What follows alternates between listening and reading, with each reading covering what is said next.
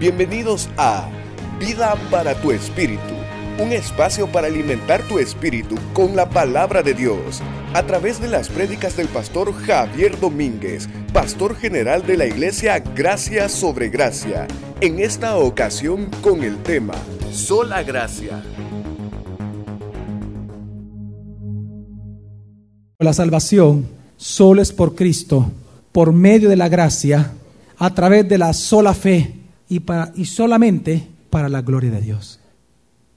Y es lo que enseña la palabra.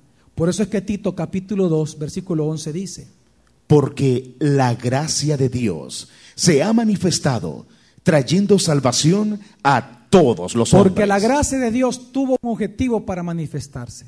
¿Cuál fue el objetivo por el cual la gracia de Dios se manifestó a través de solo Cristo? Para traer salvación a todos los hombres. La salvación es por gracia. El medio y el don que Dios nos da para tomar de esa gracia es la fe. Pero la gracia es la que nos salva. Pero el problema es que las religiones del mundo no aceptan eso. Por eso es que es necesario recuperar esta doctrina dentro de las iglesias. Porque hasta el día de ahora las iglesias, las religiones que hay en el mundo y las sectas religiosas y filosofías espirituales siguen creyendo al rechazar la sola escritura, rechazan al solo Cristo, por lo tanto rechazan la sola gracia. Y comienzan entonces ellas a enseñar al mundo que la salvación sigue estando en manos de los seres humanos a través de sacramentos y ritos que ellos piden en cada una de estas religiones, sectas o filosofías espirituales. Por eso es que nosotros hoy tenemos que volver a retomar la doctrina de la sola gracia, la que aparece en la palabra de Dios, porque lamentablemente hoy la gente sigue siendo engañada por las distintas religiones, por las distintas sectas, aún por la misma religión evangélica en algunos círculos. Mire, quiero explicarle esto. ¿Sabe usted que todas las religiones del mundo, y aún las que no son religiones, pero son sectas religiosas, o son grupos de filosofías religiosas, todas tienen diferentes denominadores comunes. Hay cosas que son comunes a todas, es impresionante entenderlo. Pero de una de ellas, ¿sabe qué es? Es que todas las religiones del mundo, excepto el cristianismo evangélico, interesante, todas, el 100% piensan que la salvación es por obras. ¿Sabe que los, el único grupo religioso del mundo que no cree que la salvación es por obras, sino que solamente por la gracia a través de la fe en Jesucristo, somos los cristianos? Eso dice mucho de nosotros. Muchísimo de las escrituras dicen eso. Por ejemplo, ¿qué es lo que enseña el Islam? el Islam que es la religión más grande de todo el mundo. El Islam lo que dice es que cualquiera, aunque no practique el islamismo, se puede salvar. Pero ellos dicen que una persona está más dispuesta a ser salvada si practica las cinco columnas del islamismo. ¿Cuáles son las cinco columnas del islamismo? Hacer en primer lugar la profesión de fe, de que Allah es Dios y Mohammed es el único profeta. Primer columna. Segunda columna, orar cinco veces al día en dirección a la Meca. Tres, practicar el ramadán o el ayuno. Cuarto, dar limosnas todo el tiempo. Y cinco, ir a la Meca aunque sea una vez en su vida. Pero ellos mismos dicen que si aún usted hace estas cosas, si Allah no quiere salvarlo al final, no va a ser salvo. Él lo dicen ellos claramente.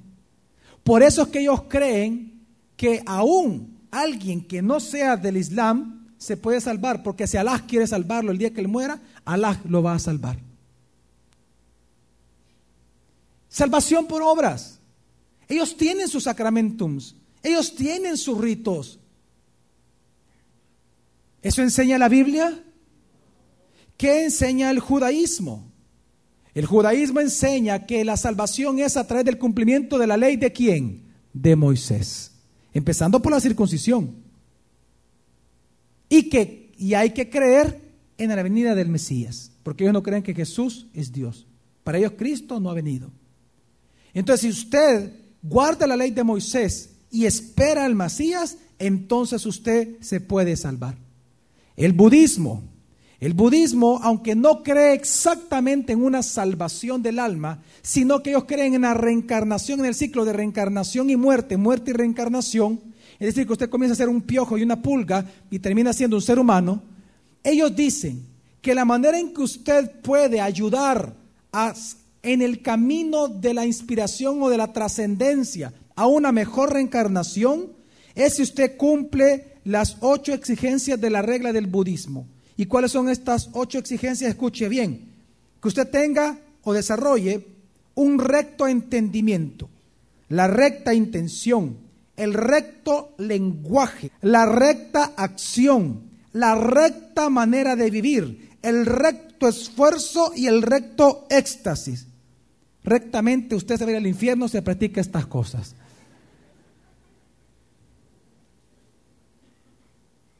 ¿Qué enseña el confucianismo? Confucio fue un filósofo, un pensador, un religioso chino, de origen chino, que existió 500 años antes de Jesús. Él no inició con la religión del confucianismo, sino que sus discípulos después de su muerte lo idolatran y lo llevan a posición de Dios.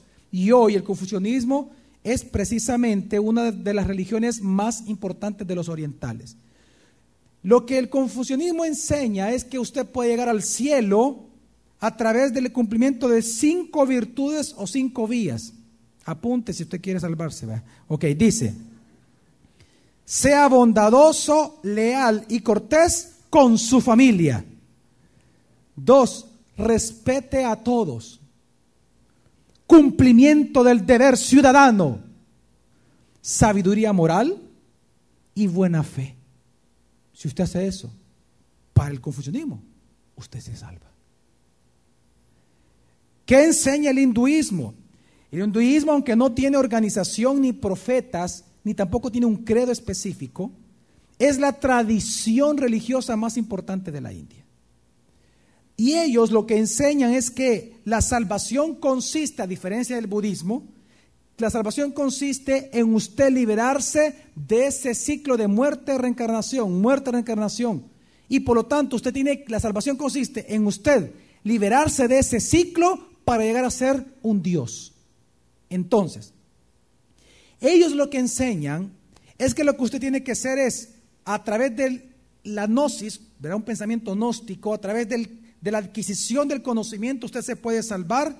Si a esto usted le une su devoción, a una o veneración o adoración a una de sus 33 imágenes o, falsos dioses que ellos tienen.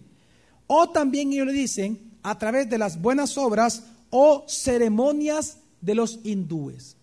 De hecho, como las ceremonias de los hindúes son tan importantes para la salvación para ellos, hay una ceremonia que es la ceremonia más grande sobre la faz de la tierra de todas las religiones incluso por encima del islamismo, y es el Mahakum Mela.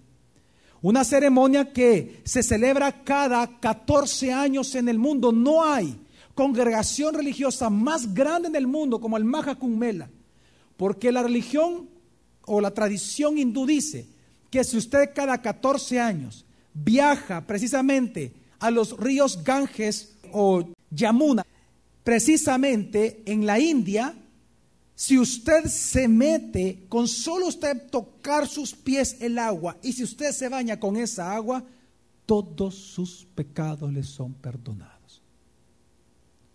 Ellos mismos dicen, los mismos libros de los hindúes dicen, que si usted estando en el río, por cada cabello que se le desprenda a usted o que usted se lo arranque y lo tire al, al agua, usted va a pasar mil años asegurados en el cielo aún todos sus vellos del cuerpo, todos se los rasuran y todos los comienzan a botar en el río.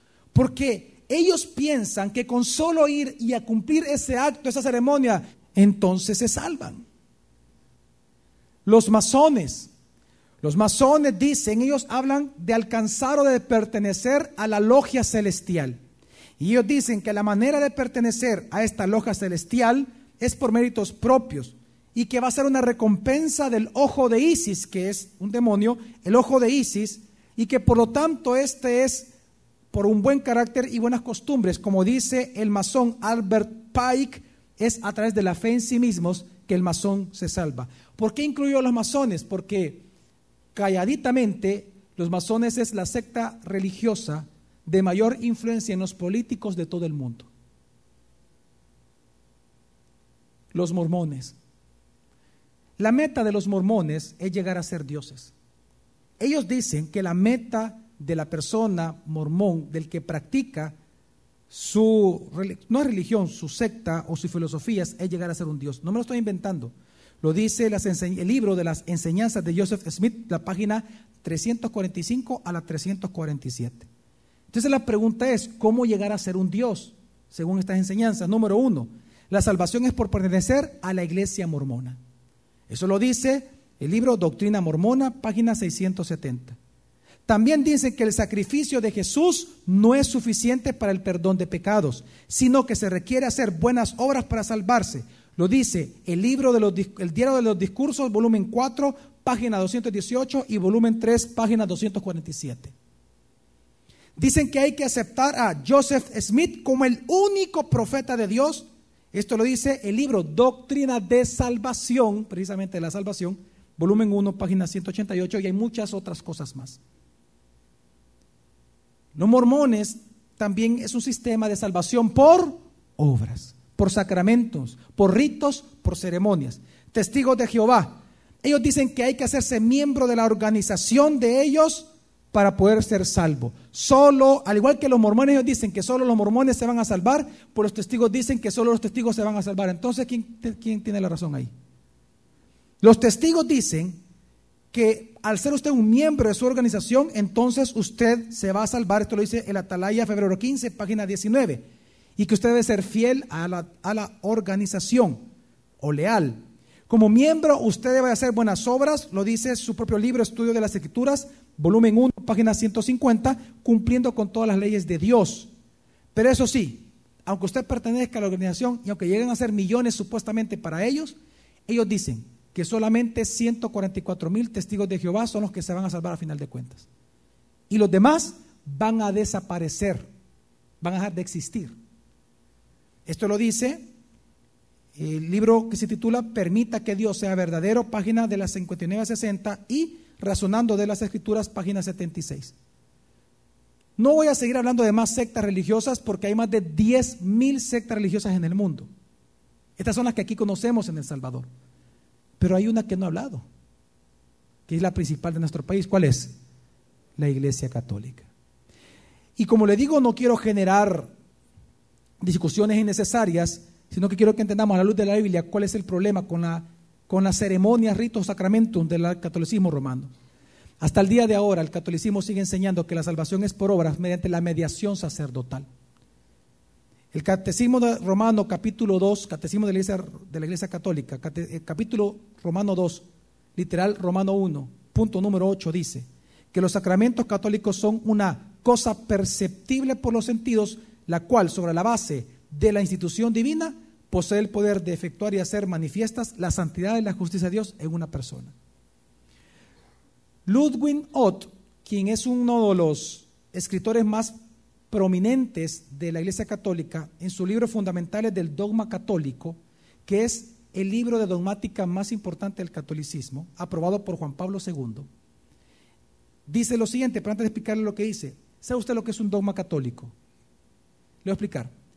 Un dogma católico para el católico es palabra de Dios.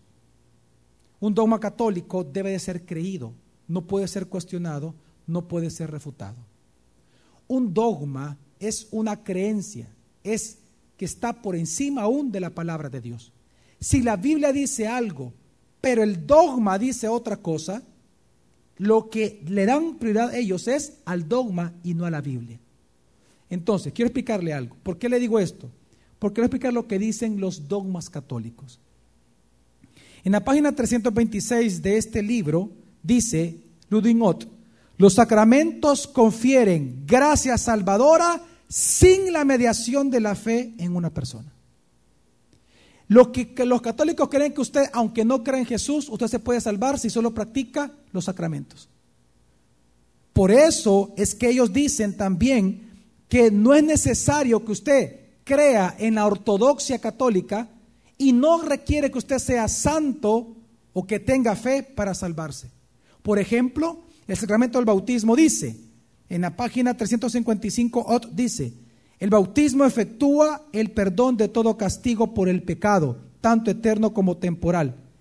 Página 356 dice, el bautismo es necesario para todo hombre, sin excepción, para la salvación. Y eso no es cierto. ¿Qué dice la confirmación? Con este sacramento se imparte el Espíritu Santo a una persona e incrementa la gracia santificadora. ¿Sabe, lo que, ¿sabe por qué la confirmación es importante? Porque el catolicismo dice que si usted no se confirma, usted jamás va a tener el Espíritu Santo en usted. Es decir, que la iglesia es la mediadora entre Dios y los hombres. Que la salvación es por la iglesia, no por Dios. La Eucaristía, página 390 dice, este sacramento y la misa entera une a Cristo a todo el que la recibe y lo salva. Por eso es que cuando vienen los reformadores y comienzan ellos a hablar sola escritura, solo Cristo salva, solo por la gracia de Dios, solo a través de la fe y todo para la gloria de Cristo, cuando ellos sacan estos enunciados, a partir del año de 1544-45, se hace lo que se conoce históricamente como la contrarreforma. Se hace en la ciudad de Trento un concilio muy importante donde el Papa, ya no León X, sino Pío VI, creo que es, comienzan a reunirse y por varios años en diferentes reuniones, diferentes mesas, comienzan ellos a establecer dogmas y una bula papal para contrarrestar estas cinco solas y otras enseñanzas más. Quiero leerle lo que hasta el día de ahora son cánones de este concilio de Trento, que fue ratificado por Juan Pablo II y confirmado por el concilio Vaticano II también. Estos cánones es palabra de Dios para los catolicismos. ¿Sabe qué es lo que ellos dicen en el canon, por ejemplo, Romano 30, el canon 30 de la justificación? Ellos dicen, este es un dogma, dice, si alguien dijera que después del recibimiento de la gracia de justificación, escuche bien, la culpabilidad es perdonada y la deuda del castigo eterno es eliminada, lo cual es cierto, pero si alguien dice eso y luego dice, y que ninguna deuda de castigo temporal tenga ya que pagarse, ya sea en este mundo o en el purgatorio, esa persona sea maldita y excomulgada de la iglesia. ¿Sabe qué está diciendo el dogma?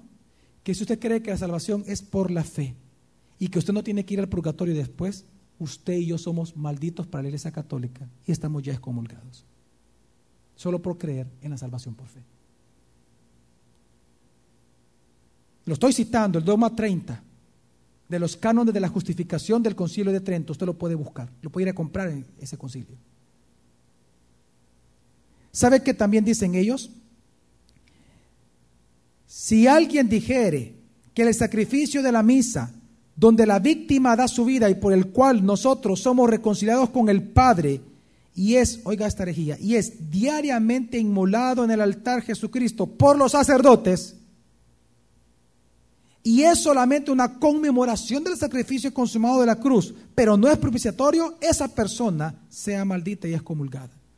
El canon noveno de la justificación dice, si alguno dijere que el pecador se justifica con la sola fe, entendiendo que no se requiere otra cosa alguna que coopere a conseguir la gracia de la justificación, ellos están hablando de los sacramentos. Si alguien dice que no son necesarios los sacramentos y que de ningún modo es necesario que se separe y disponga con el movimiento de su voluntad, sea maldito y excomulgado. Si alguno dijere que no participan de la gracia de la justificación, sino solo los predestinados y escogidos a la vida eterna, que es lo que enseñaban los reformadores, por todo Calvino, y que todos los demás que son los llamados, pero que en efecto por no ser escogidos no reciben la gracia, pues no están predestinados para ella, sean malditos y excomulgados. ¿Acaso la Biblia dice que los únicos medios de salvación son los sacramentos? No, la Biblia dice que solo hay un solo camino para llegar al Padre. Su nombre es Jesucristo. La salvación solo es por gracia. Quiero que entienda que los sacramentos no les salvan. Los sacramentos mormones no les salvan. Los sacramentos de los testigos no les salvan. Los sacramentos de los judíos no les salvan. Los sacramentos del Islam no les salvan. Los sacramentos católicos no les salvan. Los sacramentos evangélicos no les salvan. El que salva es solo Cristo, a través de la sola gracia, por medio de la sola fide, para la sola idea o gloria. Es lo que enseña la Biblia, los apóstoles, los primeros padres. Es lo que enseña la palabra. El Evangelio es Jesucristo. Él es el Evangelio. Él es el Salvador del mundo. Pero el problema es que las religiones siguen enseñando que es a través de los sacramentos y eso no es así. Por eso es que Pablo dijo tajantemente en Gálatas capítulo 2, versículo 21, él dijo lo siguiente. No rechazo la gracia de Dios, porque si por la ley fuera la justicia, entonces en vano murió el Mesías. No rechazo la gracia de Dios. Si usted sigue confiando en los sacramentos que su religión le impone como medio de salvación, usted está rechazando, burlándose, menospreciando y pisoteando la gracia de Dios. Y no solo eso, está cometiendo lo que Marcos capítulo 3 dice, el pecado imperdonable, blasfemando contra el Espíritu Santo. Mi pueblo perece por falta de conocimiento, dice la palabra de Dios. Lamentablemente muchas personas están celosamente guardando sus sacramentos pensando que con eso Dios es agradado. Dios no es agradado, Dios es aborrecido, porque Él solo dio un solo, un solo medio de salvación, un solo camino, y es Jesucristo. Si usted sigue creyendo que un sacramento, que, una, que un acto ceremonial, que un rito lo va a salvar, usted está blasfemando contra el Espíritu Santo, porque la blasfemia contra el Espíritu Santo consiste en no aceptar el testimonio que éste da de que Jesucristo es Dios. Lea Marcos 3 para que entienda. Usted puede pensar que la religión que usted practica lo puede salvar, pero ¿sabe cuál es el éxito de las religiones? El fracaso es que nos salvan. Pero ¿sabe cuál es el éxito de las religiones? Que le hacen pensar a usted que usted todavía es bueno, que hay cierta bondad en usted, que usted no es totalmente depravado, sino que medio depravado. Y que por lo tanto, por la buena bondad que todavía hay en usted, usted puede salvarse. Ese es el éxito de las religiones. Las religiones nos hacen pensar que nosotros nos podemos salvar, pero eso no enseña la Biblia. ¿Sabe qué enseña la Biblia? Romanos 3, 10 al 12, como está escrito, no hay justo ni aún uno, no hay quien entienda, no hay quien busque a Dios, todos nos hemos desviado, aún se hicieron inútiles, no hay quien haga lo bueno, ni siquiera uno.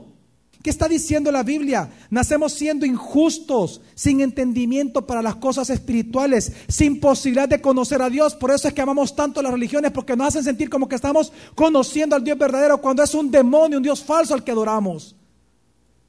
Somos incapaces, nacemos incapaces e inútiles para buscar a Dios, desviados de su voluntad, malos, desobedientes y ciegos espiritualmente.